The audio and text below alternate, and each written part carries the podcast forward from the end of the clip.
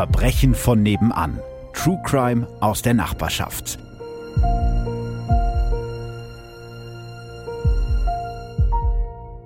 Hallo und herzlich willkommen bei Verbrechen von nebenan. Ich dachte, wenn ich jetzt. Ich dachte, ich reagiere darauf, weil du so, weil du so eine Choreografie ja, ich habe so richtig hast. den Arm so ausgestreckt wie so ein Zirkusdirektor. Mhm. Ähm, hallo Ralf. Hallo. Ja, ich habe schon eine Pause gemacht, weil ich dachte, du fällst mir eh wieder ins Wort. Ja, und ich dachte, kommentiere ich jetzt oder Nein, kommentiere einfach, nicht? wir kennen uns so lange, dass du einfach zwischendurch auch mal denkst, nein, Ich lasse es einfach. Lass, lass ihn einfach machen. Folge 111, eine absolute Schnapszahl-Folge. Ja, wo ich schon bei der 100. nicht dabei war. Richtig, bist du immerhin bei der 111. dabei. Aber wir trinken heute keinen Schnaps. Ich möchte nicht, dass hier Gerüchte entstehen, dass wir alkoholisiert aufnehmen würden. Wir haben, glaube ich, noch nie alkoholisiert. Wir wollten es bei den Sommerfolgen eigentlich immer machen und haben es nie getan. Ja, aber es ist auch so komisch, wenn man irgendwie in so einem nicht ganz so feierlichen Aufnahmestudio sitzt, mitten am Tag. Das, glaube ich, könnte da- noch funktionieren. Ich glaube, schwieriger wird's, wenn man dann ja, ja, es ist halt plötzlich noch so Ja. redet. Also es, es, soll, es soll Menschen geben, die schon mal betrunkene Radiosendungen moderiert haben, habe ich gehört. Hast du das gemacht? Ja, Wann? das ist schon sehr lange her. Hatte ich vergessen, dass ich moderieren muss abends. Ach so, Blöd. ja, okay, gut. Also, aber moderieren hat super geklappt. Also ich hatte jetzt nicht so eine Stimme, aber mit Knöpfe treffen. Da hatte ich zum Glück aber einen Assistenten. Aber warst du einfach nur nicht ausgeschlafen oder bist du praktisch von der Party ins Studio? Nee, es war eine, eine Abend- bzw. Nachtsendung, die irgendwie um Ah, 21 so. Uhr musste ich im Studio sein, 20, 20 Uhr ging Also warst du los. besoffen? Ich war besoffen, ja, ja. Ich war tagsüber auf so einem Straßenfest und dann... Aber hat ja um die Uhrzeit gehört dann ja keiner zu, ne? Richtig. Oder die sind selbst alle Nein, es hören ganz viele Leute Radio. So. Und ganz viele Leute hören Podcast. Wie kommen wir da jetzt? Gibt's, also Überleitung? Weiß ich nicht. Kriegen wir nicht hin. Vielleicht schneiden wir den letzten Teil auch einfach raus. Schneiden wir einfach raus. Weiß ich noch nicht. Wenn ihr ihn hört, haben wir nicht rausgeschnitten. Ich würde sagen, wir fangen einfach an mit der Inhaltswarnung, weil die gibt's ja immer vorab. In dieser Folge geht es um sexualisierte Gewalt, Missbrauch und auch um den Mord an Frauen. Wenn ihr mit diesen Themen nicht zurechtkommt, dann ist diese Folge vielleicht nichts für euch und ihr könnt sie natürlich überspringen. Bist du bereit? Let's go. Okay.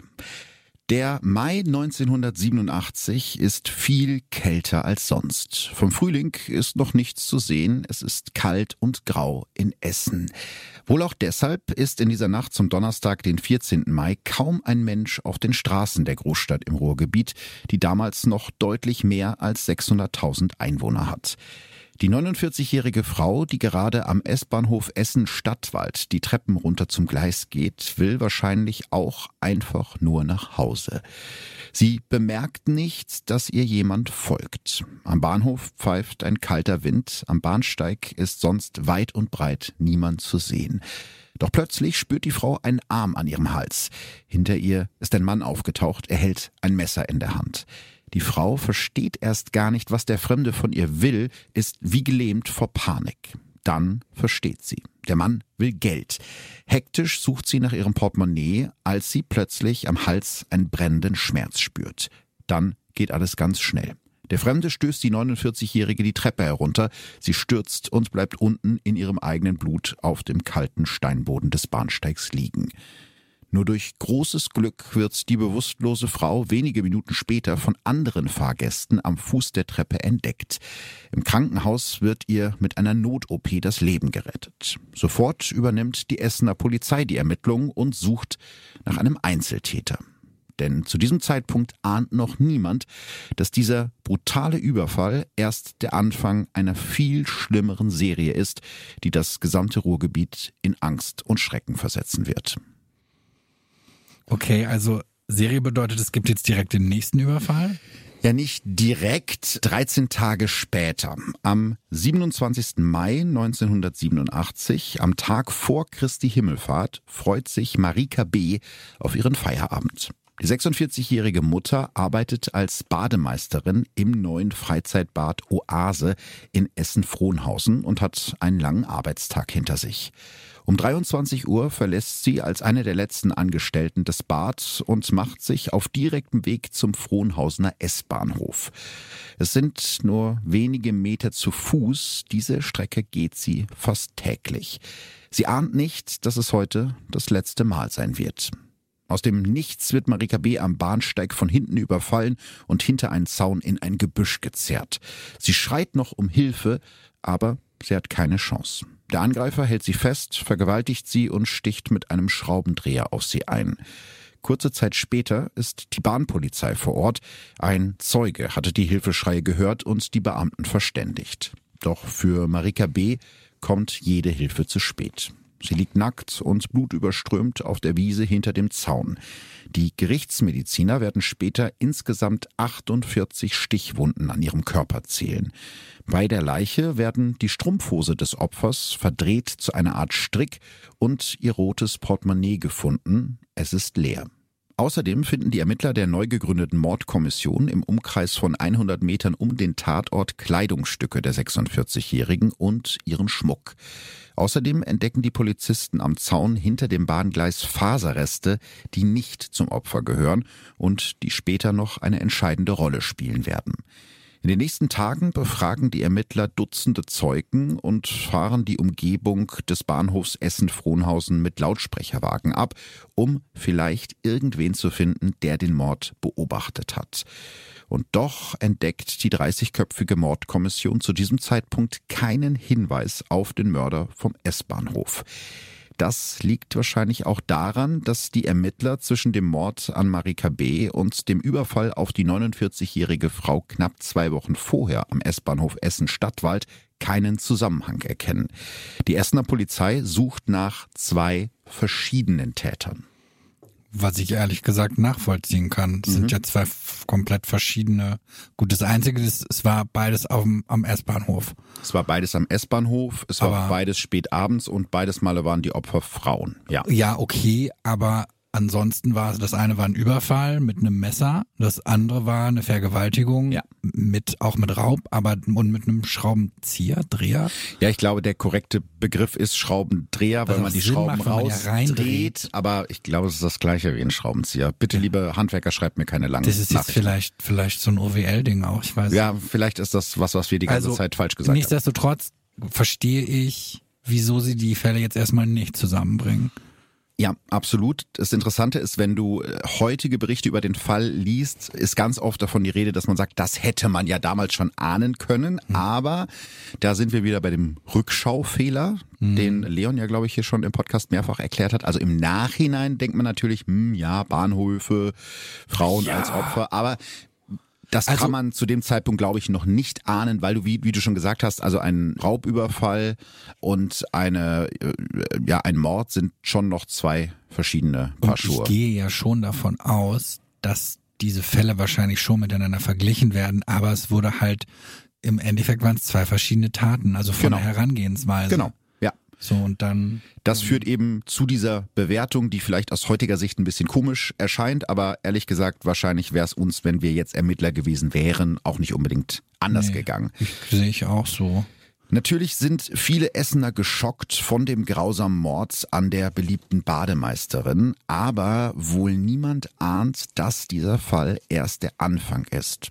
Schon zwölf Tage später, am Pfingstmontag, den 8. Juni 1987, schlägt der unbekannte Angreifer wieder zu. Eine 59-jährige Frau fährt an diesem Montagvormittag in den Essener Stadtteil Rüttenscheid, um ihre Tochter zu besuchen, die im Alfred Krupp Krankenhaus arbeitet. Weil die Frau ein bisschen zu früh dran ist, entscheidet sie sich spontan, noch einen Spaziergang durch den nahegelegenen Grugerpark zu machen aber vorher muss sie auf die Toilette. Zum Glück gibt es am Eingang der Messe Essen öffentliche Klos. Gerade als die 59-Jährige die Tür öffnet, um die Toilette wieder zu verlassen, stößt ein Fremder sie zurück in die Kabine. Wenn du nicht schreist, passiert dir nichts, sagt er zu ihr und versperrt ihr den Weg. Die Frau ist anfangs eher wütend als ängstlich und fragt den Fremden, wie er dazu käme, sie zu duzen. Doch der antwortet ihr nicht auf ihre Frage und fordert stattdessen Geld von ihr. Gleichzeitig zerrt er an ihrer Kleidung und versucht sein Opfer in der engen Kabine auszuziehen. Die 59-Jährige wehrt sich mit ihrer ganzen Kraft und schreit um Hilfe. Da stopft der Angreifer ihr ein Taschentuch in den Mund und schlägt sie dann bewusstlos. Als die Frau einige Zeit später wieder zu sich kommt, ist sie halbnackt und mit ihrer eigenen Strumpfhose an die Toilette gefesselt.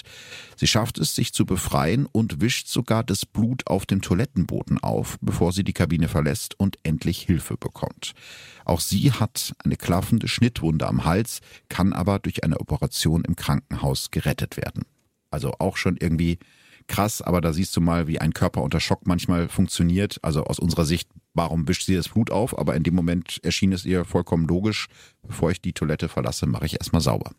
Ja, das, das kann ich natürlich so nicht nachvollziehen, aber ich glaube, da denkt man halt auch nicht rational, ne? Mhm. Ja, total. Aber es ist ja ganz oft immer diese Diskussion, ein Opfer eines Verbrechens, warum verhält es sich so und so, warum macht es das? Jeder reagiert in so einer Situation anders und für sie war das wahrscheinlich in dem Moment, ja, irgendwie logisch, das zu tun oder auch eine Übersprungshandlung. Ich, ich glaube sogar eher, ja. ist man in dem Moment noch zurechnungsfähig? Ja, wenn du unter Schock stehst, halt eben also logischerweise. Glaube, da handelst du wahrscheinlich, wahrscheinlich nee. hatte das nicht mal mehr eine Logik in ihrem Kopf, sie nee. hat einfach gemacht. Genau, ja. Also sie kann halt gerettet werden, sie hat großes Glück gehabt und wieder wird eine neue Mordkommission gegründet. Also einen Zusammenhang mit den ersten beiden Überfällen in den letzten vier Wochen stellt zu diesem Zeitpunkt niemand her. Auch das ist eigentlich logisch, weil das ist ja wieder so völlig aus der Reihe. Ne? Diesmal ist es ein ganz anderer Tatort. Ja, der Täter hat Geld gefordert, das war ja im ersten Fall auch so, aber eine Toilette in einem Park ist ja irgendwie was ganz anderes und auch der ganze Ablauf ist ja ganz anders als bei den anderen beiden Fällen. Dieses Mal gibt es allerdings eine Beschreibung des Täters und damit ein Phantombild. Trotzdem finden die Ermittler auch dieses Mal keine Hinweise. Irgendwann werden die Ermittlungen eingestellt. Das nächste Opfer, Maria M., wird den Überfall nicht überleben.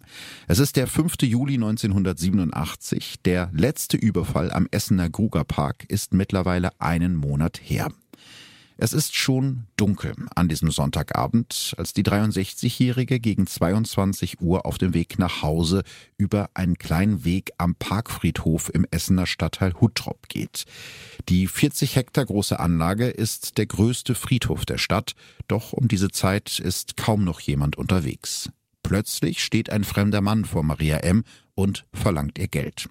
Die 63-Jährige hat nur noch 10 Mark in der Tasche, die gibt sie dem Mann. Doch der will mehr als nur ihr Geld. Er zerrt sie ins Gebüsch, reißt ihr die Kleidung vom Leib und vergewaltigt sie. Maria M. schreit panisch um Hilfe, doch niemand hört sie. In Todesangst fragt sie ihren Angreifer, warum gerade ich? Doch der antwortet nur, irgendwann sind wir alle mal dran. Als der Angreifer mit Maria M. fertig ist, sticht er mit einem Messer auf sie ein und lässt sie liegen. Wahrscheinlich denkt er, sie sei tot. Doch die 63-Jährige wird von Spaziergängern gefunden und ins Krankenhaus gebracht. Sie hat schwerste Verletzungen erlitten, aber sie kann der Polizei zumindest den Ablauf der Tat und den Täter beschreiben. Vier Wochen nach dem Überfall stirbt Maria M. an den Folgen ihrer Verletzungen an Leber, Bauchspeicheldrüse, Magen und Milz. Noch zweimal wird der unbekannte Täter im Jahr 1987 zuschlagen. Im Oktober und im Dezember überfällt er zwei Frauen in ihren jeweiligen Wohnungen im Essener Stadtteil Rüttenscheid. Beide vergewaltigt er, beide überleben die Überfälle. Ist es denn normal, dass ein Täter so massiv seine Vorgehensweise ständig ändert? Weil jetzt ist er ja schon bei den in den Wohnungen. Ja. Das finde ich. Ja, es ist so eine Art Eskalationsspirale, weil du hast gerade was ganz Wichtiges angesprochen. Er geht ja ein viel höheres Risiko ein, mhm. wenn er in eine Wohnung eindringt. Also das heißt, er steigert sich. Er steigert sich, genau. Das ist der Punkt. Aber dadurch, dass es halt so unterschiedliche Vorgehensweisen, so unterschiedliche Tatorte sind, kommt zu diesem Zeitpunkt halt keiner drauf, hm, es könnte irgendwie einen Zusammenhang geben zwischen den Taten. Mhm. Aber die Fälle sind ja auch noch nicht zusammengebracht. Genau. So, sieht denn irgendjemand diesen Zusammenhang? Also es gibt eine Person, die diesen Zusammenhang tatsächlich sieht. Wir haben ja gerade erklärt, warum es gar nicht so einfach ist, diese Zusammenhänge zu erkennen. Und diese Person ist Hauptkommissar Jürgen Springer. Der ist damals Anfang 50 und arbeitet bei der Essener Mordkommission. Auch wenn alle Opfer der bisherigen Überfälle völlig unterschiedlich waren, die Tatorte weit auseinander liegen und die Taten je nachdem als Mord, Vergewaltigung oder Raubüberfall einsortiert werden, erkennt Springer ein Muster. Und was das einsortiert werden angeht, meine ich wirklich einsortiert im Sinne von Karteikarten. Ne? Also das ist natürlich auch technisch noch eine ganz andere Zeit, Ende der 80er. Da gibt es kein übergeordnetes Computersystem, wo man irgendwie nach Schlagworten suchen kann und so dann eventuell drauf ja, kommen vor kann. Allem, jetzt überlege ich gerade, Essen ist jetzt ja auch nicht gerade klein. Ne? Sind das dann auch verschiedene Dezernate? Genau, es sind verschiedene Polizeidezernate, mhm. verschiedene Dienststellen. Allerdings erkennt er eben trotzdem Dieses Muster, nämlich der Täter überfällt die Frauen im öffentlichen Raum, verlangt nach ihrem Geld und tut ihnen danach brutale sexualisierte Gewalt an, meist in Verbindung mit einem Stichwerkzeug und den Strumpfhosen der Opfer. Springer ist damals eigentlich in Anführungsstrichen nur für den Überfall auf die 59-jährige Frau im Grugerpark zuständig und vermutet schon Anfang Juni als erster Ermittler ein Serientäter. Doch seine Vorgesetzten pfeifen ihn zurück. Für die Polizei gibt es nichts Schlimmeres als Serientäter, die man nicht fassen kann, erklärt Springer Jahre später in einem Interview zu dem Fall. Doch nach dem Mord an Maria M. im Juli lassen sich auch Springers Kollegen davon überzeugen, dass in Essen ein Serientäter unterwegs sein könnte. Also es ist eine Theorie von mehreren. Die Ermittler machen tausende Überstunden auf der Suche nach dem Unbekannten, denn es gibt ja einen ganzen Berg an Spuren. Es gibt diese Fasern, das ist ja aus diesem zweiten Fall, wo die Frau da ins Gebüsch gezerrt wurde an dem mhm. Bahnhof. Es gibt Haare und es gibt eben auch Zeugenaussagen zum Aussehen und der Kleidung des Täters, also von mehreren Augenzeugen. Trotzdem schafft die Polizei es nicht, dem Angreifer auf die Spur zu kommen. Du hast es gerade gesagt, Essen ist eine sehr große Stadt und so Beschreibungen von Opfern von Gewaltverbrechen, wenn sie einen Täter nur kurz in der Nacht mal gesehen haben oder in so einer engen Toilette, kurz bevor sie ohnmächtig geschlagen worden sind. Das ist nicht unbedingt immer so, dass man damit großartig arbeiten kann. Mal davon abgesehen, solange der nicht irgendein prägnantes Merkmal genau. hat. Genau, also wenn du sagst, das ist dann halt ein Mann mit einer Nase und Augen, ne? Ja, im Prinzip kann man es so zusammenfassen. Das führt natürlich dazu, dass sich in Essen in dieser Zeit immer weniger Frauen abends allein auf die Straße trauen. Die Zeitungen schreiben damals von einem Sommer der Angst. Doch dann ist plötzlich Ruhe. Nach dem Überfall auf die Frau in ihre Wohnung in Rüttenscheid im Dezember 1987 bricht die Serie an Überfällen auf Frauen in Essen so plötzlich ab, wie sie begonnen hat. Da wurde medial darüber berichtet, ne? Da wurde medial natürlich darüber berichtet, ja. Hat er vielleicht Schiss gekriegt? Das wäre eine Möglichkeit, aber dann hat er natürlich sehr lange gebraucht, um Schiss, Schiss zu kriegen. kriegen ne? Ja gut, weil jetzt die Frage, ob es irgendeine Entwicklung gab, die ihn beunruhigt hat. Mhm. Aber ich gehe jetzt mal davon aus, er hat nicht aufgehört oder nimmt das Ganze jetzt ein Ende? Nein, ein Jahr lang ist dieser unbekannte Angreifer wie vom Erdboden verschluckt und dann schlägt er plötzlich wieder zu. Es ist die Nacht auf Freitag, den 27. Januar 1989 im Essener Stadtteil Frohnhausen um zwei Uhr morgens. Eine 60-jährige Frau liegt schlafend im Bett ihrer Wohnung in Frohnhausen. Durch das Fenster dringt der Unbekannte in das Schlafzimmer ein, überwältigt die Frau im Schlaf und vergewaltigt sie. Danach flüchtet er. Die 60-Jährige überlebt. Bis Anfang März werden der Essener Polizei immer wieder Vergewaltigungen, Körperverletzungen und Raubüberfälle an Frauen gemeldet. Dann kommt es zum nächsten Mord. Elisabeth F. ist 81 Jahre alt und betreibt einen kleinen Tante-Emma-Laden in Essen-Holsterhausen. Die Witwe ist in der Nachbarschaft überall bekannt und beliebt. Umso mehr sind die Nachbarn schockiert über das, was am 15. März 1989 passiert. Der Unbekannte tritt das Küchenfenster der 81-Jährigen ein und kommt so in die Wohnung. Mit einem stumpfen Gegenstand schlägt er die Witwe auf den Kopf und ersticht sie danach mit ihrem eigenen Küchenmesser. Elisabeths Tochter wundert sich am nächsten Tag, wo ihre Mutter bleibt. Als sie nach ihr sehen will, findet sie die Leiche von Elisabeth F. in ihrer Wohnung. Am Tatort stellt die Polizei fest, dass Bargeld und Zigaretten gestohlen wurden. Außerdem finden sie an dem beschädigten Küchenfenster den Abdruck eines Arbeitsschuhs, ne, weil wurde ja aufgetreten. Trotzdem gelingt es den Ermittlern nicht, den Täter zu fassen, bis es zum nächsten Überfall kommt. Der 24. März 1989 ist der Gründonnerstag vor Ostern. Die 19-jährige Abiturientin Doreen S. hat den Tag mit ihrem Freund in der Essener Innenstadt verbracht. Gegen Abend macht sie sich auf den Weg zurück zum Haus ihrer Eltern in Essen-Rüttenscheid. Dafür steigt sie in die U11 und fährt bis zur Haltestelle Grugerbad. Hier verlässt sie den Bahnhof und geht auf das kleine Waldstück zu, das sie von ihrem Zuhause trennt. Es ist still und die Sonne ist bereits untergegangen. Weit und breit ist niemand zu sehen. Als die 19-Jährige ein paar Schritte tiefer in das Wäldchen gelaufen ist, wird sie von hinten attackiert.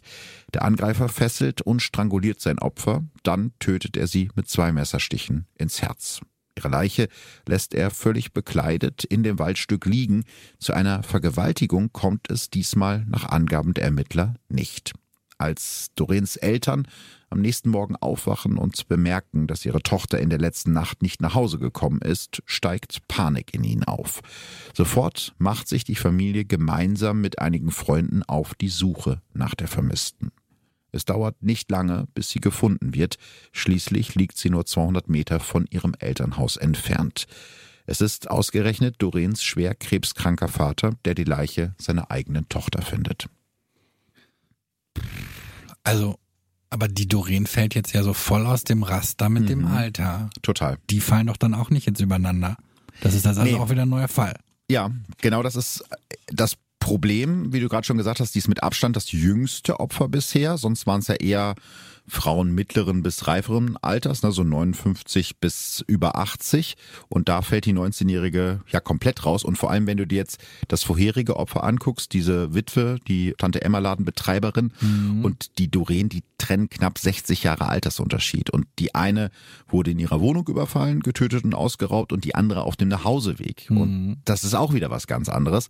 Und selbst das Gebiet, wo jetzt eben die Tatorte liegen, das ist auch einige Kilometer auseinander. Also da gibt es jetzt im Gegensatz zu den Taten von vor einem Jahr zuvor, also vor der Pause, gibt es bei diesen beiden Morden, also die beiden Morde von 1989, keine Spuren von Vergewaltigung oder sexuellem Missbrauch. Das ist noch ein weiterer Unterschied.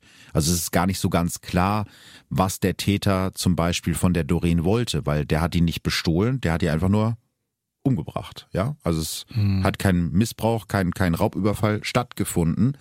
Das macht es natürlich für die verschiedenen Mordkommissionen, das ist ja gerade schon angesprochen, die hier ermitteln, extrem schwer Zusammenhänge zu erkennen. Es fehlte uns das andere Ende, jemand, der zu den Spuren passte, erinnert sich der damalige Ermittler Jürgen Springer. Und so geht die Serie weiter. Der 6. Juni 1989 ist ein Dienstag. Die 23-jährige Spielhallenaufsicht Petra K. will gegen Mitternacht Feierabend machen. Sie ist nicht allein in der Spielhalle an der Altendorfer Straße im gleichnamigen Essener Stadtteil. Einer ihrer Stammkunden ist noch da. Der Mann bietet ihr an, beim Aufräumen zu helfen, dunkelt schon mal die Fenster ab, also lässt die Rollläden runter. Petra K. kennt den Mann, sie rechnet also keine Sekunde damit, dass er ihr etwas tun könnte, bis es zu spät ist. Der Mann überfällt sie und versucht sie zu fesseln. Die 23-Jährige schafft es gerade noch, den Alarmknopf zu drücken, doch auch das kann sie nicht retten. Der Mann vergewaltigt Petra und schneidet ihr die Kehle durch. Noch bevor die Polizei eintrifft, greift er sich knapp 1500 Mark Bargeld aus dem Tresor und verschwindet spurlos. Petra K. stirbt noch am Tatort an ihren schweren Verletzungen. Keine zwei Wochen später kommt es dann zur nächsten Tat. Wie die Ermittler später herausfinden, hat bereits am frühen Nachmittag des 19. Junis ein unbekannter Mann im Parkhaus des Alto-Theaters im Essener Südviertel eine Frau verfolgt und ihr den Arm um die Schultern gelegt. Erst als den beiden zufällig zwei Männer entgegenkamen, flüchtete der Unbekannte. Also die Frau hat das erst nachher zur Anzeige gebracht, deswegen ist es eben nicht sofort rausgekommen. Doch noch am selben Tag schlägt er wieder zu. Es ist 17.45 Uhr. Die 41-jährige Chefsekretärin hat gerade bei ihrem Job in einer Wirtschaftsprüfungsgesellschaft Feierabend gemacht. Ihr Auto steht im Parkhaus des Alto-Theaters im Essener Südviertel und die Frau ist fast bei ihrem Wagen, als sich ihr im Parkhaus ein Mann in den Weg stellt. Er hat ein Messer in der Hand und fordert ihr Geld. In Panik gibt ihm die 41-Jährige alles, was sie dabei hat. Dann attackiert der Mann sie mit dem Messer. Er fesselt und vergewaltigt sie, dann sticht er ihr mit dem Messer in den Hals und rennt davon. Die Frau schafft es blutüberströmt bis zum Pförtner des Parkhauses. Sie wird sofort in ein Krankenhaus gebracht und operiert. Trotz eines durchtrennten Gaumenknorpels kann sie gerettet werden. Nachdem es dem Opfer wieder besser geht, kann sie ihren Angreifer ziemlich präzise beschreiben. Er sei 25 bis 30 Jahre alt, eine gepflegte Erscheinung und habe ein helles, kurzärmeliges Hemd und eine dunkle Hose getragen. Wochenlang sind Polizisten in der Nähe des Tatortes unterwegs auf der Suche nach einem Mann, auf den diese Beschreibung passt. Leider vergeblich. Noch trauriger ist aber, dass man den Mord an Petra K. in der Spielhalle, den brutalen Überfall auf die Chefsekretärin im Parkhaus und alle späteren Taten hätte verhindern können, wenn ein Zeuge sich nicht so, sorry, dass ich das so sage, beschissen verhalten hätte. Was für ein Zeuge hat sich beschissen verhalten? Ja, das ist wirklich eine sehr krasse Geschichte. Wir springen kurz zurück zum 15. Mai 1989, also vor die beiden letzten Taten, also den Spielhallen und den Parkhausüberfall, so nenne ich das jetzt mal. Es ist später Abend im Essener Stadtteil Huttrop und eine 28-jährige Studentin zieht sich gerade in ihrer Erdgeschosswohnung aus, um sich bettfertig zu machen. Die Rollos an ihrem Fenster hat sie dabei nicht heruntergelassen. Was die Studentin nicht ahnt, sie wird von draußen beobachtet. Ein fremder Mann bespannt sie von der Straße aus. Der Nachbar der Studentin, ein 51-jähriger Gastwirt, sieht den Unbekannten und bemerkt sogar, wie der seine Nachbarin heimlich beim Umziehen beobachtet. Also er sieht ihn nicht nur da stehen, sondern er sieht auch genau, was der macht. Trotzdem ruft er nicht bei der Polizei an. Als der 51-Jährige später vor Gericht befragt wird, warum er damals nicht eingegriffen habe, erklärt der, seine Nachbarin sei selbst schuld daran, dass sie bespannt werde, wenn sie nachts ihre Rollos nicht runterlässt. Ja, okay. Das ist natürlich so eine Aussage, die ist an Lächerlichkeit nicht zu überbieten. Ja. Ich muss Sag, allerdings ja. zugeben, Beschissen. ja, aber ich bin mir unsicher, ob ich jetzt sofort die Polizei gerufen hätte also wüsste ich jetzt nicht, wenn ich sehe, da steht einer und guckt den zu, jetzt so doof das klingt, dann würde ich mir wahrscheinlich die Frage stellen, okay, kennen die sich? Ich glaube, ich würde das Fenster aufmachen und runterbrüllen, was machst du da, du Spanner? Zum Beispiel. Oder vielleicht würde ich hingehen. Ja, du hast recht. Vielleicht hätte man nicht die Polizei gerufen ich oder man hätte bei der Nachbarin angerufen und gesagt, ey, sorry, ich will dich nicht ängstigen, aber ne, so. Ja, aber, aber ich war ja, ich, ich, ich überlege gerade, oder da? Also, aber Fakt ist, er hat die Polizei nicht gerufen. Genau. So, aber ist dann was Schlimmeres passiert oder hat er die nur bespannt? Ja, also das Ding ist, dass eben dieser Spanner nicht nur beim Spannen bleibt, denn er wird kurze Zeit später, als alle in dem Haus schlafen, inklusive des Gastwirts Nachbarn, ungestört in die Wohnung der Studentin einsteigen. Er überfällt die 28-Jährige, schlägt auf sie ein und vergewaltigt sie. Die schreit um Hilfe und jetzt werden ihre Nachbarn dann doch aktiv. Der Angreifer flüchtet aus dem Fenster in die Nacht und lässt dabei seine Unterhose liegen. Das heißt, dieser Zeuge mhm. hat diese Aussage gemacht, als er befragt wurde, weil die vergewaltigt, vergewaltigt wurde. Ja. Dann finde ich seine Aussage natürlich noch deutlich widerlicher. Ja. Weil dann wusste, wusste er ganz genau, genau was ja. passiert ist. Spätestens da hätte man auf die Idee kommen können, ah, das war blöd von ja, mir. Arschloch. Ja, ähm, kann man, glaube ich, so, so aber unterschreiben. Asozial, also ja. als hätte sie das verdient. Ja, aber es ist, ist ja, ah. ja, sind die 80er und leider gibt es ja immer noch Männer, die heute so Okay, denken. aber jetzt hat er da eine Unterhose liegen lassen. Mhm. Da gibt es doch dann hier DNA und alle sowas, oder? Hätte ja, man da nicht eine erste Probe? Ja, also du darfst halt nicht vergessen, wir sind immer noch im Jahr ah, 1989. Ne? Also die Spurensicherung ist damals nicht mal annähernd auf dem Level wie heute. Erst ganz kurz vor den Taten in Essen wurde an einem deutschen Gericht zum ersten Mal überhaupt ein DNA-Abgleich als Beweis zugelassen. Das heißt, so lange gibt's die Technik noch nicht, die gibt's so seit Mitte der 80er und es dauerte dann auch erstmal, bis man überhaupt sagt, das kann auch ein Beweis sein, um jemanden zu überführen. Also es ist da noch ganz, ganz neu. Und wenn du jetzt so einen Datenabgleich machen willst, also du nimmst jetzt Genspuren an dieser Unterhose, brauchst du natürlich Vergleichsmaterial. Ne, weil du findest das ja nicht, wenn du kein Match auf der anderen Seite hast. Und äh, dieses Vergleichsmaterial von Verdächtigen haben die Ermittler damals mhm. einfach nicht. Also eine Gendatenbank von Straftätern gibt es damals noch nicht. Sonst hätte man diesen Fall spätestens zu diesem Zeitpunkt lösen können. Wenn er drin gewesen wäre wenn er drin gewesen wäre. Aber warum er vielleicht in dieser Datenbank drin gewesen wäre, dazu komme ich gleich noch. Also geht das Ganze weiter und der Unbekannte sucht sich zwei Monate später schon sein nächstes Opfer. Es ist der 5. August 1989, als die 38-jährige Krankenpflegerin Manuela M. beim Bügeln in ihrer Erdgeschosswohnung im Wohnheim hinter dem Kruppschen Krankenhaus in Essen-Rüttenscheid ein seltsames Blitzlicht an ihrem Fenster bemerkt. Doch Manuela M. denkt sich nichts dabei. Sie kann ja nicht ahnen, dass sie von draußen fotografiert wird. Was auch ein bisschen dumm ist, ehrlich gesagt, mit Blitz zu fotografieren. Aber ich muss zugeben, ich bin also auf eine angewiderte Art fasziniert von diesem Täter, weil er ja ständig was anderes macht. Mhm. Ja, du weißt wirklich bei ihm nie, woran du bist und das macht eben die Ermittlungen auch so schwierig. Ich glaube, genau das ist es nämlich. Also ich verstehe, dass es so lange gedauert hat, bis sie das alles mhm. zusammengebracht haben. Ja, total. Also wir halten mal fest, ne, der fotografiert die von draußen, lauert stundenlang unbemerkt vor dem Gebäude, bis die Krankenschwester gegen 20 Uhr ihre kleine Tochter ins Bett bringt und sich dann irgendwann selbst schlafen legt.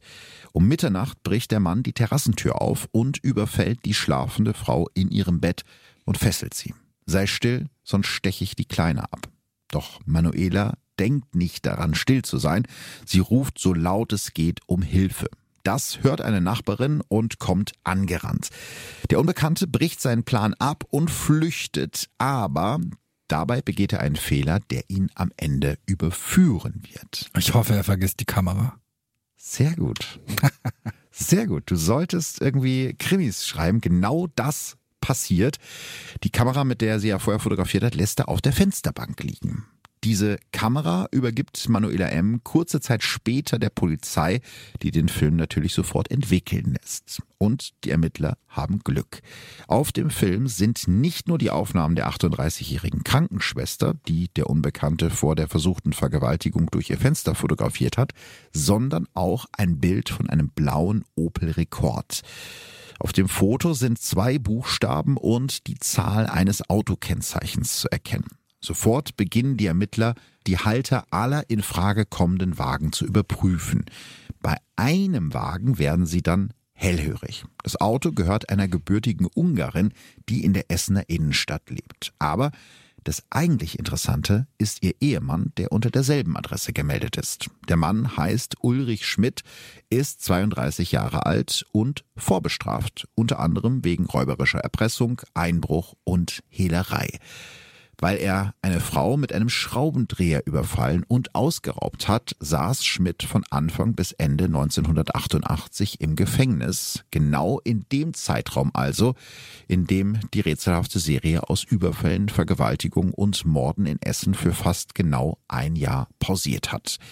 Wegen seinen vorherigen Verurteilungen sind außerdem die Fingerabdrücke von Ulrich Schmidt registriert. Die Ermittler gleichen sie mit den Abdrücken auf der Kamera ab, die der Täter auf dem Fensterbrett von Manuela M. liegen gelassen hatte. Treffer. Drei Tage nach der Tat, am 8. August 1989, stürmt ein Spezialeinsatzkommando der Polizei die Wohnung der Schmidts und nimmt den Verdächtigen fest. Damit endet nach mehr als zwei Jahren die unheimliche Serie des Feiertagsmörders, wie ihn die Presse mittlerweile nennt.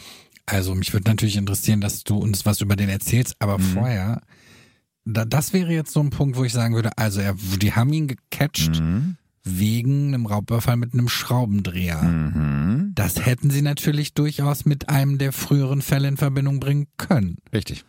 Vor allem Raubüberfall und, und Schraubendreher. Genau, sie hatten ihn. Ja, das ist das Krasse. Sie hatten ihn. Okay, erzähl was über ihn. Ja, also ich muss sagen, es war in dem Fall gar nicht so leicht, äh, was rauszufinden, weil es kaum belegbare Fakten zu Schmidts Vergangenheit gibt und ähnlich ist das auch mit den Opfern. Also ich hätte euch wahnsinnig gern auch ein bisschen mehr über das Leben der Opfer erzählt, aber es ist eben alles, was es dazu zu finden gibt, habe ich in der Folge verwendet. Ein bisschen was konnte ich über Ulrich Schmidt aber herausfinden. Der wird wahrscheinlich 1957 als ältestes von insgesamt sechs Kindern geboren. Sein Vater ist Alkoholiker und prügelt regelmäßig auf ihn ein. Seine Mutter schaut weg. Wärme oder Zuneigung spürt Ulrich als Kind nach eigenen Angaben kaum. Schon als er sieben Jahre alt ist, verhält sich Uli, wie ihn alle nennen, anders als andere Kinder. Nachts haut er immer wieder von zu Hause ab, spaziert stundenlang alleine durch den dunklen Wald und schläft dort auf dem Boden zwischen Ästen und Moos. Angst scheint er schon damals nicht zu kennen. Also wenn ich irgendwie als kleines Kind nachts alleine im Wald gewesen wäre, weiß ich nicht, Hätte ich mir, glaube ich, in die Hose gemacht, aber ist bei ihm nicht so. Also der scheint wirklich komplett angstfrei zu sein. In der Schule langweilt er sich oft, was vielleicht auch an seinem später festgestellten überdurchschnittlichen IQ von 114 liegt. Mit elf beschließt er deshalb selbst, die Schule zu verlassen. Also ich wusste gar nicht, dass das geht, aber das war. Oh, wer weiß, vielleicht war das in den 80ern, gab es da schon Schulpflicht? Doch, Schulpflicht gab es da definitiv. Also er sagt, er will das und die Eltern sagen, gibt's nicht und die stecken ihn deswegen ins Kinderheim, ja, weil er nicht parieren will. Dort. Das sind ja auch sehr interessante Erziehungsmethoden. Ja, ja. Das waren wirklich sehr überforderte Eltern, habe ich ja eben schon gesagt. Also es war jetzt kein schönes Elternhaus. Im Kinderheim erkrankt Ulrich kurze Zeit später an einer Hirnhautentzündung und muss ins Krankenhaus. Aber auch hier will Ulrich sich nichts sagen lassen und haut ab. In den nächsten Monaten kehrt er immer wieder kurz in sein Elternhaus zurück und wechselt von dort wieder ins Kinderheim. Und da haut er dann auch wieder ab, wieder zurück zu seinen Eltern, wieder zurück ins Kinderheim. Irgendwann wird ihm diese Pendelei, nenne ich es jetzt mal, ausdrücklich verboten. Er soll im Heim bleiben. Daraufhin flüchtet er endgültig und lebt ab Anfang der 70er Jahre auf der Straße. Um über die Runden zu kommen, fängt der mittlerweile Jugendliche an zu klauen und prostituiert sich. Von da an steht er immer wieder vor Gericht, unter anderem wegen Ladendiebstählen, die mit der Zeit zu immer brutaleren Raubüberfällen werden. Also da siehst du auch schon dieses Muster. Er steigert sich. Ne? Es fängt mit kleinen Diebstählen an und dann werden es Raubüberfälle. Und so ist es ja bei den späteren Taten auch. Er steigert sich und wird immer furchtloser, möchte ich mhm. mal sagen.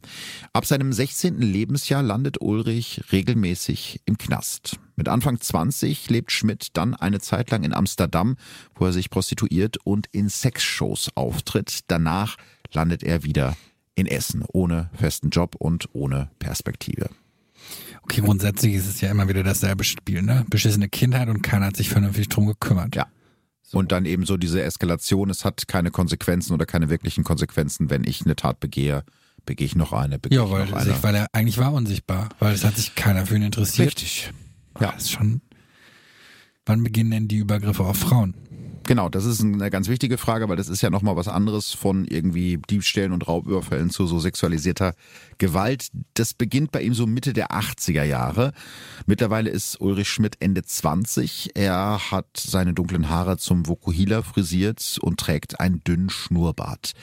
Am 11. März 1985 wird er vom Essener Landgericht mal wieder zu einer Haftstrafe verurteilt.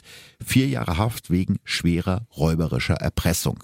Er hat eine Frau mit einem Schraubendreher überfallen, darüber haben wir ja gerade schon gesprochen, und dabei 300 Mark erbeutet.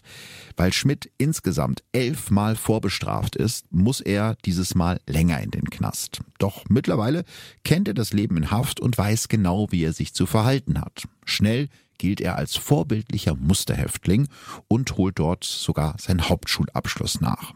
Dafür bekommt er dann nach etwa der Hälfte seiner Strafe Hafterleichterung. Am 27. April 87 zum Beispiel bekommt er einen Tag Hafturlaub. Also das ist was eigentlich ganz Normales, weil man die Leute irgendwann wieder auf das Leben nach dem Knast vorbereiten will, dass die Hafturlaub bekommen, dass die also tagsüber raus dürfen, zumindest bei Leuten, bei denen man davon ausgeht, dass sie nicht mehr gefährlich sind. Doch kaum ist Ulrich Schmidt aus dem Gefängnistor raus, haut er ab. Er kommt in Essen bei Freunden unter. Zeitweise findet er Unterschlupf in der Firma seines Bruders. Die Polizei schafft es nicht, ihn zu finden. Und vielleicht ist das der Punkt in seinem Leben, in dem Ulrich Schmidt sich so sicher fühlt, dass er einen Schritt weitergeht. Ne, er ist zu dem Zeitpunkt aus dem Knast abgehauen. Die kriegen ihn nicht, obwohl er sich in der Firma seines Bruders versteckt. Und knapp zwei Wochen nach seinem, ja, Ausbruch kann man es ja nicht nennen, nach seiner Flucht aus dem Knast überfällt er am 14. Mai 1987 eine 49-jährige Frau am S-Bahnhof Essen-Stadtwald, verletzt sie mit dem Messer und stößt sie die Treppe herunter. Okay, Moment, Moment, Moment, Moment. Jetzt finde ich es doch ein bisschen doof von der Polizei. Mhm. Also, der wurde eingebuchtet mhm. vor der ersten Tat dieser Serie. Ja. Weil er jemand mit so einem Schraubendreher überfallen hat. So. Ja. Dann haut er ab, mhm. ist also auf der Flucht. Ja. Das heißt praktisch, er wird eigentlich überall gesucht. Ja. Dann begeht er die erste Tat, okay, kein mhm. Zusammenhang, aber dann begeht er die zweite Tat, ganz klarer Zusammenhang. Ja. Und keiner kommt darauf, dass es der eh schon Flüchtige sein könnte. Ja. Habe ich mich auch gefragt und habe dann rausgefunden, das liegt daran, dass Ulrich Schmidt damals in der Polizeikartei nicht als Sexualstraftäter, sondern als Räuber einsortiert war, weil seine bisherigen Vorstrafen ja alle in diesem Bereich anzusiedeln waren. Aber der Schraubendreher und am Ende ja. wird sie ja trotzdem ausgeraubt. Ja, Ja, aber da ist halt scheinbar die Frage, weil die damals noch mit Karteikartensystemen Ja, gearbeitet glaube haben. auch, ne? Dann gab es wahrscheinlich einen Ordner mit den Raubüberfällen und einen Ordner Ja, mit den heute geben die Sexual- Keywords in so eine Genau, Maske ein und dann kommen wahrscheinlich alle Überschneidungen. Ne? Genau, Ja. also das hat es damals in der Form nicht gegeben. Und wenn es dann mal in dieser Serie ein überlebendes Opfer gab, das den Täter beschreiben konnte, also zum Beispiel die 59-jährige Frau, die Schmidt da in dieser öffentlichen Toilette im Grugerpark überfallen hat im Juni 87, dann wurden diesen Frauen, also diesen Augenzeuginnen, Fotos aus der Sexualstraftäterdatenbank gezeigt. Weil die Überlebenden immer die Frauen waren, die auch missbraucht oder vergewaltigt worden sind. Daran Und habe ich noch gar nicht gedacht, dass Ja. der, ja, der wurde dann ja fotografiert. Das Genau. heißt, der war die ganze Zeit Ja, der in war den die ganze Akten. Zeit in den Akten und sie Aber sind das. Phantombild, das von ihm angefertigt wurde, sah dem nicht ähnlich, dass da irgendjemand mal auf die Idee gekommen wäre zu sagen, hm, Zumindest nicht ähnlich genug, um ihm da irgendwie auf die Spur zu kommen. Also das ist halt im Nachhinein, wenn du dir das anguckst, Wahnsinn, wie nah die eigentlich ja schon dran waren. Und bei den anderen Überfällen, zum Beispiel auf die 81-jährige Ladenbesitzerin in Essen-Holsterhausen im März 89, da kommt es nicht zu einer Vergewaltigung und dafür klaut er dann wieder. Ne? Da klaut er Geld und Zigaretten. Deshalb stufen die Ermittler diese Tat als Raubmord ein. Anderes Dezernat, andere Zuständigkeit. Also da gibt's halt diesen Austausch in der Form nicht. Deshalb dauert es bis zur Verhaftung von Ulrich Schmidt, bis die Polizei diese ganzen Taten überhaupt erst in einen Zusammenhang bringt. Also bei ein paar Taten wurde ein Zusammenhang vermutet, aber erst nachdem der eingebuchtet wurde, kommt raus, was er eigentlich überhaupt alles wirklich gemacht hat. aber das heißt, die kriegen ihn wieder. Ja, Also das heißt, er ist geflohen richtig. und dann haben sie ihn nochmal gefangen. Ganz genau, weil das ist die Pause in der Serie. Das heißt, die hatten den zweimal. Ja, die hatten ihn zweimal. Also knapp ein Jahr nach seiner ersten Flucht aus dem Knast und in der Zwischenzeit hat er ja zwei Morde, drei Vergewaltigungen und einen versuchten Mord begangen. Was die Polizei natürlich zu diesem Zeitpunkt nicht weiß, dass er das war, wird Ulrich Schmidt festgenommen und muss ab dem 1. März 1988 den Rest seiner Haftstrafe in der JVA Werl absitzen. Wieder gibt er den vorbildlichen Häftling, stellt sogar einen Antrag auf vorzeitige Entlassung. Und wir hatten das ja schon in mehreren Folgen. Aus dem Knast abhauen ist erstmal nicht strafbar. Er ist ja einfach wegmarschiert, er hat ja nichts aufgesprengt, niemanden verletzt. Also zu dem Zeitpunkt weiß ja niemand, was er sonst noch gemacht hat. Deswegen heißt es dann einfach so, wir haben dich, du musst jetzt den Rest deiner Strafe auch noch absitzen. Und das macht er halt so, ja, vorbildlich und brav und lieb und nett, dass ihm tatsächlich eine vorzeitige Entlassung genehmigt wird. Ab dem 14. Dezember 1988 ist Schmidt wieder ein freier Mann. Wahrscheinlich profitiert er damals auch von der sogenannten Weihnachtsamnestie. Hast du das vielleicht schon mal gehört? Ja, habe ich schon mal gehört. Aber ich muss trotzdem noch mal ganz kurz zurück. Mhm. Ist ja das eine, wenn sie sagen, sie bestrafen ihn jetzt Mhm. nicht härter dafür. Mhm. Aber wieso hat man denn dann noch mal das Recht darauf, sich frühzeitig entlassen zu lassen? Also das verstehe ich nicht. Ich finde, sowas müsste man doch noch verwirkt haben. Du meinst jetzt durch das Abhauen Ja. sozusagen. Ja, das Problem ist, bei diesem Abhauen sagt man, dass das der menschliche Trieb. Freiheitsdrang, I- genau. Ja, ja. Und deswegen finde ich es in Anführungszeichen okay, dass er nicht dafür bestraft wird und nur seine Zeit absetzen muss. Aber dann könnte man ja sagen, ey, du hast uns einmal veräppelt, du kommst Ja, nicht früher Okay, raus. ja, ich weiß, was du meinst. Stimmt, darüber kann man äh, durchaus diskutieren, wobei man sagen muss, bei dieser Weihnachtsamnestie, da geht's jetzt nicht um drei Jahre früher raus. Also ich kann das ja vielleicht kurz Ja, erklären. bitte. Das ist eine Tradition, die es in vielen christlichen Ländern gibt, zum Beispiel auch in Österreich oder eben bei uns in Deutschland. Und dabei werden die Häftlinge um die Weihnachtszeit früher entlassen, als es ihre Haftstrafe eigentlich vorsieht. Das soll nicht nur den Verbrechern ermöglichen, Weihnachten bei ihren Liebsten zu verbringen, sondern eben auch das Personal in den JVAs während der Feiertage entlasten. In Deutschland ist das in 14 Bundesländern unter bestimmten Bedingungen möglich, nur in Hamburg und in welchem Bundesland, was kein Bundesland ist, sondern ein Freistaat. Was glaubst du, welches Land macht da nicht mit? Bayern? Natürlich, Bayern macht da auch nicht mit. Also mal als Zahl, dass du es dir vorstellen kannst, 2022 wurden in Deutschland 1000 Häftlinge durch die Weihnachtsamnestie früher entlassen. Das sind aber wirklich in Anführungsstrichen nur Häftlinge, wo der normale Entlassungstermin irgendwo zwischen Anfang November bis Ende Januar geht. Ach so, der ne, wurde also, also gar nicht so. Ja, ja, genau. Das sind dann ein paar Wochen, wenn es hochkommt, vielleicht auch mal acht Wochen oder so oder zwölf Wochen, aber jetzt nicht im Sinne von, der kommt ein halbes oder dreiviertel Jahr oder zwei Jahre mhm. früher raus. Das für die Entlassung zuständige Gericht stellt damals bei Ulrich Schmidt eine Stabilisierung seines Verhaltens fest. Das ist jetzt ein Zitat. Und das ist natürlich auch eine tödliche Fehleinschätzung. Nach außen hin gibt Ulrich Schmidt sich als geläutert. Nachbarn beschreiben ihn als unscheinbaren Mann. Er jobbt zwischendurch als Schrottsammler. Im April 1989 heiratet er sogar. Erst später kommt heraus, dass seine Hochzeit mit einer Ungarin nur eine Scheinehe war, damit seine Frau in Deutschland leben und arbeiten kann. Die beiden wohnen gemeinsam in einer kleinen Wohnung und geben sich nach außen als Paar. Seine Ehefrau, in Anführungsstrichen, kümmert sich nicht um Schmidts Streifzüge und auch seine Affären mit anderen Frauen sind ihr egal. Also es ist eine reine Zweckbeziehung. Und doch werden alle Frauen, die eine Beziehung mit Ulrich Schmidt hatten, fast nur Gutes über ihn sagen. Er wird als liebevoll und einfühlsam beschrieben. Die dunkle Seite seiner Seele behält er jahrelang für sich. Und auch nach seiner Verhaftung im August 1989, also seine, wie vielte Verhaftung ist es jetzt? Seine dritte müsste es jetzt sein. Mhm. Also die endgültige Verhaftung, streitet er vehement ab, irgendetwas mit den Morden zu tun zu haben. Und wirklich beweisen können ihm die Ermittler zu diesem Zeitpunkt nur die versuchte Vergewaltigung an der Krankenschwester Manuela M. Das ist ja da, wo er seine Kamera verloren hat, wo seine Fingerabdrücke drauf waren und die ihn letzten Endes überführt hat. Finden Sie denn für die anderen Taten auch noch Beweise? Ja, aber nur Stück für Stück. Ich hatte ja schon erwähnt, dass an mehreren Tatorten Faserspuren gefunden wurden. Also direkt bei der zweiten Tat, wo er die da über den Zaun gezogen hat. Dank einer damals noch ziemlich neuen Methode zur Untersuchung dieser Fasern finden die Ermittler heraus, an mehreren Tatorten finden sich Spuren von Schmidts Kleidung. An einem Tatort außerdem Fasern von einem Kordsofa aus der Firma von Ulrich Schmidts Bruder. Du erinnerst dich, da hat er sich ja während seiner Flucht zeitweise mhm. versteckt. Genau.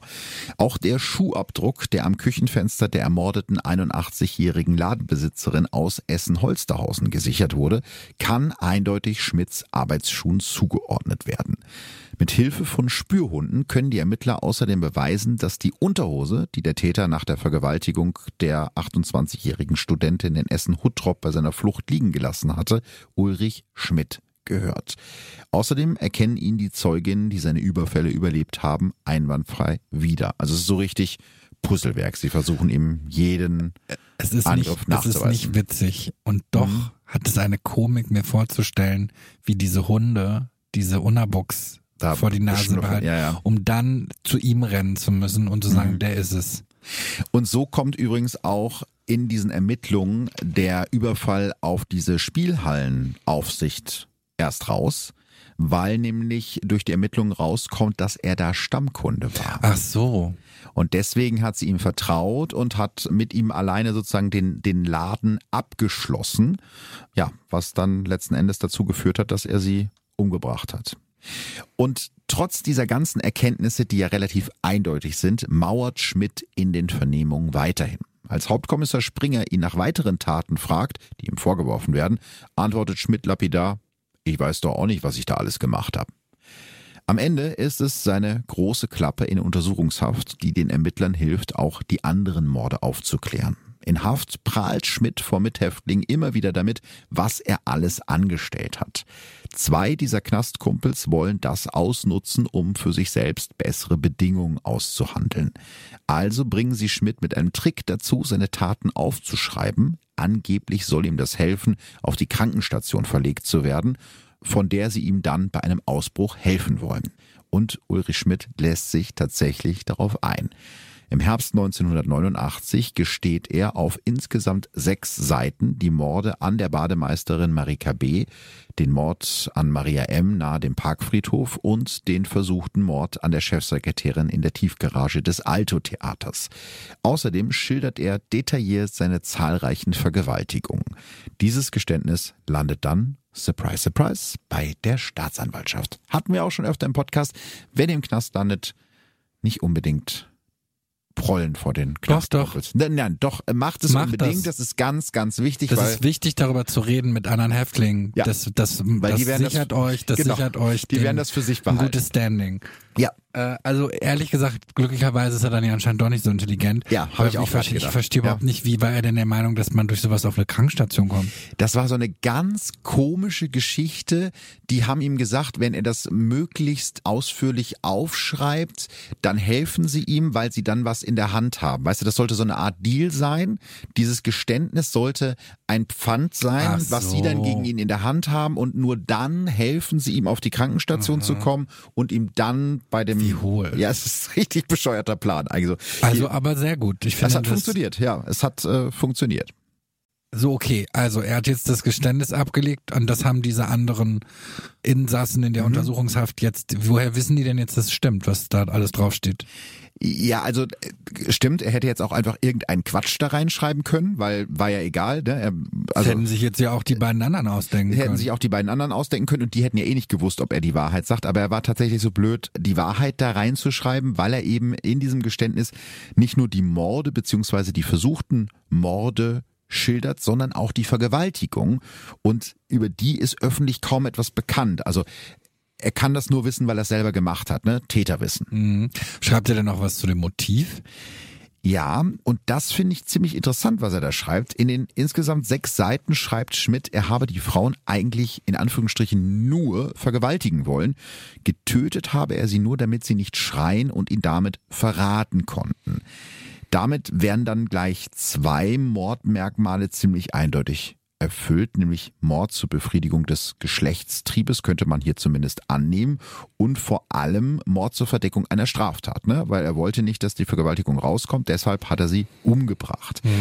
Den Gutachtern wird Schmidt Monate später allerdings was ganz anderes erzählen.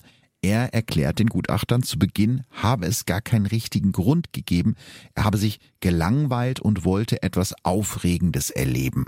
Später sagt Schmidt dann, ich wollte einfach mal sehen, wie ein Mensch stirbt. Das ist jetzt nur reine Spekulation von mir, aber ich finde es schon recht naheliegend, dass ihm seine Verteidiger zu genau solchen Aussagen gegenüber den Gutachtern geraten haben, weil wenn die denen das glauben, erhöht es seine Chance vor Gericht als schuldunfähig oder eingeschränkt schuldfähig zu gelten. Aber warum, aber warum schuldunfähig? Wird man dadurch unzurechnungsfähig, dass er sagt, ich wollte einen Menschen sterben sehen? Es Oder ist, dass äh, er, ja, um zu sagen, er ist nicht ganz sauber. Genau. Genau, also es könnte darauf abgezielt haben, dass man sagt, na ja, also wer sowas sagt, der kann ja nicht so ganz bei Trost sein und ist ein sehr durchschaubarer Versuch, weil ein Gutachter hat genau den Job rauszufinden, ob so jemand das aus eigenem Antrieb heraus sagt. Aber Ich Fakt hätte jetzt ist, auch, ich muss auch Hm? zugeben, ich hätte jetzt aber nicht gedacht, dass man dann gleich als, also dass das schon zu einer eingeschränkten Schuldfähigkeit führen könnte, solche Gedankengänge. Also das muss es ja auch nicht, aber es könnte der Plan gewesen sein. Ja, ja, ja. Weil das andere Motiv zu sagen, ich wollte die vergewaltigen und damit sie nicht schreit und damit das nicht rauskommt, habe ich sie umgebracht, ist halt ganz Mhm. ja, das eindeutig. wäre sehr eindeutig, das Genau. stimmt. Und das andere, mh. Ja, also ist halt alles ein bisschen kompliziert in dem Fall, weil es eben so viele Taten sind und deshalb dauert es auch nach der Festnahme von Ulrich Schmidt ganze zwei Jahre, bis der Prozess beginnt. Schließlich geht's hier um insgesamt fünf Morde, mehrere Vergewaltigungen und mehrere Raubüberfälle. Ab dem 8. Oktober 1991 muss sich der Feiertagsmörder Ulrich Schmidt vor dem Essener Landgericht für seine Taten verantworten. Saal 101 ist bis zum Rand gefüllt. Alle wollen einen Blick auf den Mann werfen, der mehr als zwei Jahre lang seine blutige Spur quer durch Essen gezogen hat. Schmidt trägt einen Anzug und hat seine Haare im Nacken zu einem kleinen Zöpfchen geknotet und er will nicht reden. Sie wissen doch schon alles, zickt er den Richter an. Das hat doch alles schon mit vollem Namen in der Zeitung gestanden. Nicht mal Angaben zu seiner Person will Schmidt am ersten Verhandlungstag machen. Deshalb muss der Vorsitzende Richter die Details von Schmidts Lebenslauf aus den Unterlagen vorheriger Prozesse gegen ihn zusammentragen. Weil da steht das ja auch alles schon einmal drin. Angeklagt ist Ulrich Schmidt nur wegen der Taten, die ihm einwandfrei nachgewiesen werden konnten. Das sind vier Morde, zwei Mordversuche, drei Vergewaltigungen und zwei Raubüberfälle. Der allererste Überfall auf die 49-jährige Frau am S-Bahnhof Essen-Stadtwald und der Raubmord an der 81-jährigen Witwe Elisabeth F., die Schmidt beide bis zuletzt bestreitet, werden deshalb gar nicht erst angeklagt. Also bei der Witwe hat es ja diesen Fußabdruck gegeben, aber scheinbar waren die Indizien nicht stark genug, um ihm nachzuweisen, dass er die auch umgebracht hatte. Und deswegen hat man gesagt, man konzentriert sich eher auf die mhm. Fälle, die man ihm eindeutig nachweisen kann. In den ersten 18 Prozesstagen verweigert Ulrich Schmidt sich komplett. Er will weiter nichts zu den Vorwürfen sagen. Dann stirbt auch noch Mitte November 1991 unerwartet einer der psychiatrischen Gutachter an einem Herzinfarkt, was den Prozess weiter verzögert. Für ihn springt der Psychiater Norbert Leigraf ein, der damals Direktor des Institutes für forensische Psychiatrie eines Essener Klinikums ist. Leigraf, den äh, kennst du und den kennt ihr schon aus Folge 101. Er hat ja damals die beiden Angeklagten im sogenannten Wittener Satansmord begutachtet. Mittlerweile ist es Januar 1992 und es sieht danach aus, als ob das Gericht Ulrich Schmidt ziemlich bald wegen der Morde und der anderen Taten verurteilen kann. Doch dann will er plötzlich doch reden. Allerdings nur mit dem Gutachter. Also vor Gericht will er nichts sagen, aber mit dem Gutachter möchte er sprechen. Im Gespräch mit Norbert Leigraf spricht Schmidt dann über seine Kindheit, seine Verbrechen und auch über seine Motive. Und wieso jetzt? Also ich gehe sehr stark davon aus, dass er wieder versucht hat, die Schuldfähigkeit irgendwie so ein bisschen zu verringern. Ja, Mitleid zählt ja glücklicherweise nicht als schuldmindernd. Ne? Nee, nicht unbedingt, aber er erklärt dem Gutachter jetzt zum Beispiel, dass er schon immer einen sehr starken Sexualtrieb gehabt habe und schon ab Mitte der 80er begonnen hat, Frauen aus der Nachbarschaft durch die Fenster ihrer Erdgeschosswohnungen zu bespannen. Für mich war das mehr als Lust, sagt Schmidt über seinen Voyeurismus. Irgendwann reicht ihm das Spannen nicht mehr. Er dringt in die Wohnung ein, fesselt die Frauen und vergewaltigt sie. Gutachter Norbert Leigraf diagnostiziert bei Schmidt eine antisoziale Persönlichkeitsstörung.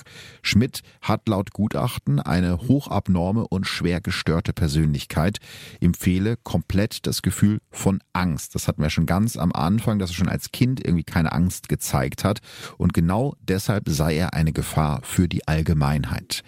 Ein weiterer Gutachter bescheinigt dem Angeklagten eine ungeheure narzisstische Kränkbarkeit und ein tiefes Misstrauen gegenüber anderen Menschen. Es geht also am Ende vor allem um die Frage, ob Ulrich Schmidt sich bei seinen Taten unter Kontrolle hatte oder ob er seinem eigenen Trieb sozusagen hilflos ausgeliefert war. Das schätzen Staatsanwaltschaft und Verteidigung natürlich sehr unterschiedlich ein, was ja in der Natur der Sache liegt. Am 27. Oktober 1992, dem 43. Verhandlungstag, fällt dann das Urteil gegen den Feiertagsmörder. Das Essener Landgericht verurteilt Ulrich Schmidt zu einer lebenslangen Haftstrafe und zur Unterbringung in einer forensischen Psychiatrie. Auch der Vorsitzende Richter findet in seiner Urteilsbegründung deutliche Worte und nennt Schmidts Taten furchtbar und abscheulich. Der hört sich die Ausführungen des Gerichts scheinbar emotionslos an und geht am Ende sogar nochmal nach vorne zum Vorsitzenden, um mit ihm ein paar Worte zu wechseln, bevor er sich ohne Widerstand abführen lässt. Was danach aus ihm wurde, ist nicht bekannt, zumindest 2012. Das ist das letzte, was bekannt ist. Da sitzt er noch in Haft. Ob er mittlerweile wieder freigelassen wurde, ist nicht bekannt. Halte ich aber bei dem Urteil eher für unwahrscheinlich.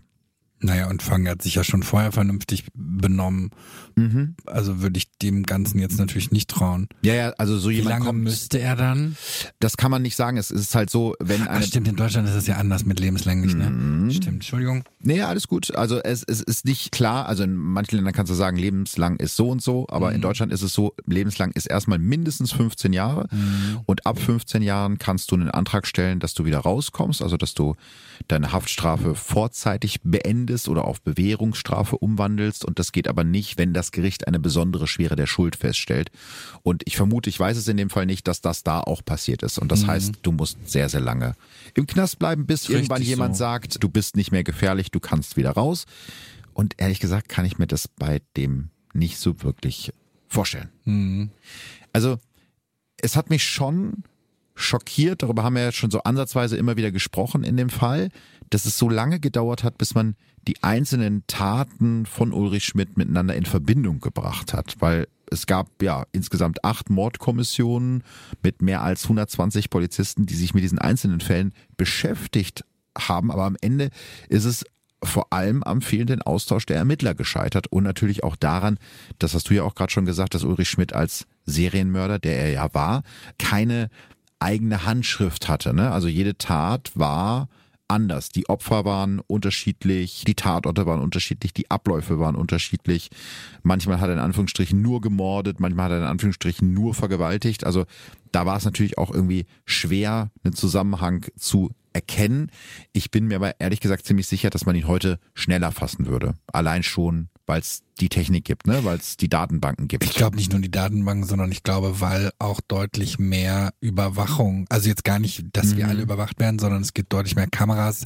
Wenn jemand jemanden so überfallen würde, würde man höchstwahrscheinlich auch schnell das Handy zücken und versuchen, Stimmt. ein Foto zu machen oder ja. Notruf absetzen. In einem Parkhaus wäre wahrscheinlich eine Überwachungskamera ja, oder da habe ich jetzt generell mhm. bei dem Fall ein paar Mal, also zum Beispiel auch in dieser Spielhalle, wo ich so dachte, Mensch, müsste es da nicht vielleicht eine Kamera gegeben haben, war 1989 ja, Wenn er da wirklich Stammgast war, wusste er auch vielleicht, wo die Kamera hängt. Nee, und ich glaube ehrlich gesagt, die hatten noch nicht mal mehr richtig Computer, oder? 89? Ja, da will ich ja, jetzt Moment, nicht so weit. die Kripo und so vielleicht schon, ja. aber so im Normal, das Ach war so, doch alles noch nein. Schreibmaschine und so. Ja, ja, das stimmt. Ja, ja. Also daher glaube ich jetzt nicht, dass da dann jetzt in irgendwo in so einer Spielhalle so eine vollkommen funktionstüchtige Videoanlage installiert war. Ja, und du hast ja auch diese ganze DNA-Technik noch nicht. Ne? Also ich glaube, dass es heute, und das ist verdammt gut so, für Serientäter viel, viel schwieriger ist, überhaupt zum Serientäter zu werden, weil sie dann vielleicht schon nach der ersten oder zweiten Tat gestoppt werden können durch die das Spuren. Das ja leider schon ein paar Mal, dass das nicht so gut funktioniert. Also das, was, also was ich ganz klar sagen muss, ist, ich habe kein Gefühl dafür, mhm. was in dieser, zu dieser Zeit, wie viele Morde da so mhm. passieren im Essener Gebiet. Raum. Ach so, mein, mhm. ich finde, also ich finde generell hätte ja bei diesem hohen Aufkommen in so einer kurzen Zeit irgendwie was passieren müssen. So in den Köpfen, dass man sagt, ja. okay, das, äh, so jetzt weiß ich aber nicht, ist das ein normales Aufkommen, was ich äußerst Nein. dramatisch finde, mhm. oder nicht? Und wenn ich doch merke, dass da in kürzester Zeit immer mehr solcher Übergriffe stattfinden, egal in welcher Art, ja müsste ich ja tatsächlich irgendwie auf die Idee kommen, okay, Moment, hängt das vielleicht doch alles zusammen? Und es ist ja dann einer auf die Idee gekommen. Ja. Das hat ja ein bisschen länger gedauert. Was ich dramatischer finde, ist tatsächlich A, dass sie ihn zweimal hatten mhm. und dann es nicht zusammengebracht ja. haben. Und das mit diesem Zeugen, weil dann hätte zumindest, nee, nee, viele sind leider trotzdem schon passiert, aber dann hätten halt ein paar ja auch noch verhindert werden können, wenn der vielleicht doch die Polizei, wobei, na Moment, nee, ich habe ja selbst gesagt, ich hätte die Polizei wahrscheinlich auch nicht gerufen. Dann hätte man ihn halt verscheucht und dann hätte er die nächste. Ja, und wenn man ihn verscheucht hätte, selbst wenn es dann äh, zu einer Anzeige gekommen wäre, ne? Er wäre weggelaufen, keine Ahnung. Ja, aber dann wäre ähm, er völlig als Sexualstraftäter gelistet gewesen. Ja, aber sie hätten ihn ja nicht gekriegt. Wenn jetzt der, ja, ne, also wenn der Zeuge jetzt, ey du Spanner, hau ab, dann rennt er ja weg. Und ja. selbst wenn danach noch eine Anzeige gemacht wird, also theoretisch hätte der die Polizei rufen müssen und sagen müssen, ey, kommen Sie mal jetzt sofort, da steht hier einer vor dem Fenster der jungen Dame und spannt da rein. Was ja auch noch, da weiß ja gar nicht, wie lange die Polizei damals gebraucht ja. hat. Ne?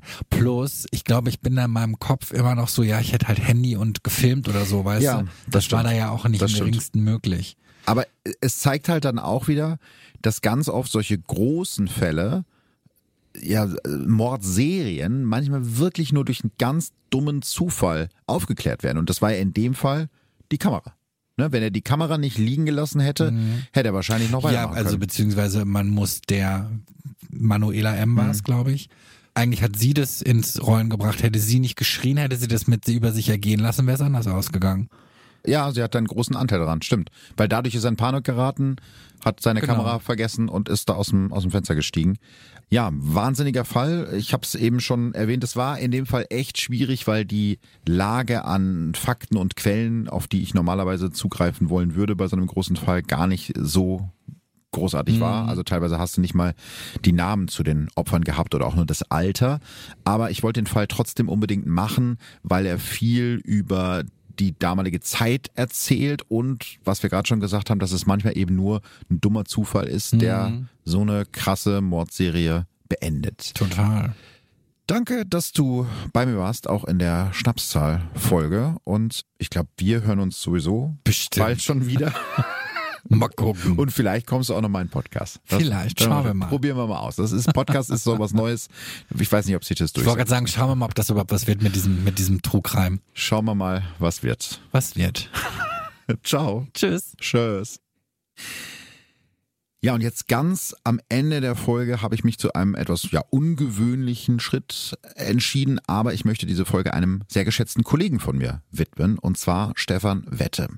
Stefan war mehr als 30 Jahre lang Gerichtsreporter bei der WAZ und Host des gleichnamigen Podcasts der Gerichtsreporter, also des gleichnamigen True Crime Podcasts. Wir haben uns leider nie persönlich kennengelernt, aber hatten immer einen sehr, sehr netten Kontakt über Social Media und eigentlich wollte ich ihn für die Recherche zu diesem Fall interviewen, weil er da ganz nah dran war und auch damals über den Prozess berichtet hat.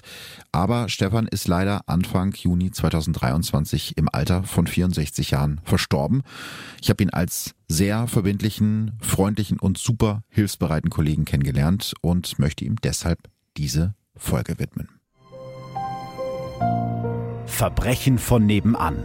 True Crime aus der Nachbarschaft. Mehr Infos und Fotos zu unseren Fällen findet ihr auf unserer Facebook- und unserer Instagram-Seite.